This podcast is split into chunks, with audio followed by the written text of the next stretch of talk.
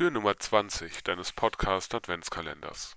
Heute mit Natascha Weigelt, Fahrerin in Hilders.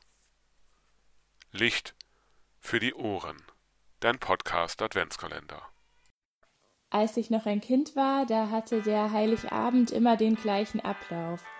Das war für uns nicht nur Heiligabend, sondern auch der Tag, an dem die Oma Geburtstag hatte. Und da die Oma mit im Haus gewohnt hat, waren wir von dem Geburtstag ziemlich ähm, betroffen bzw. eingebunden. Das fing schon damit an, dass wir an diesem Tag nicht ausschlafen durften, sondern früh aufstehen mussten und uns schick machen mussten. Das heißt, dass mein Bruder und ich gleich morgens schon ziemlich genervt waren. Ähm, irgendwann im Laufe des Tages sind dann auch die Gäste eingetrudelt. Wir mussten uns dann, oder es wurde gewünscht, dass wir uns ab und zu mit an den Tisch setzen. Das haben wir dann auch hin und wieder mal gemacht. Vormittags gab es Schnittchen und dann gab es Kuchen.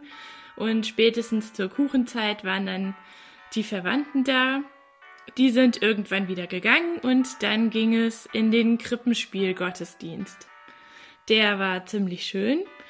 Und wenn wir dann nach Hause kamen, dann gab's ein richtig leckeres Weihnachtsessen.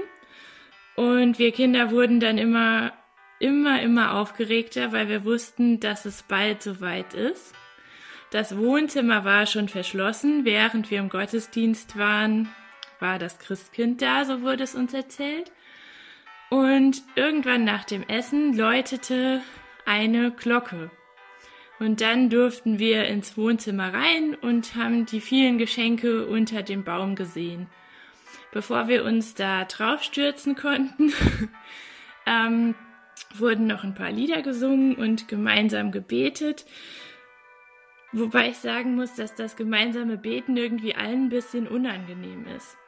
Oder unangenehm war.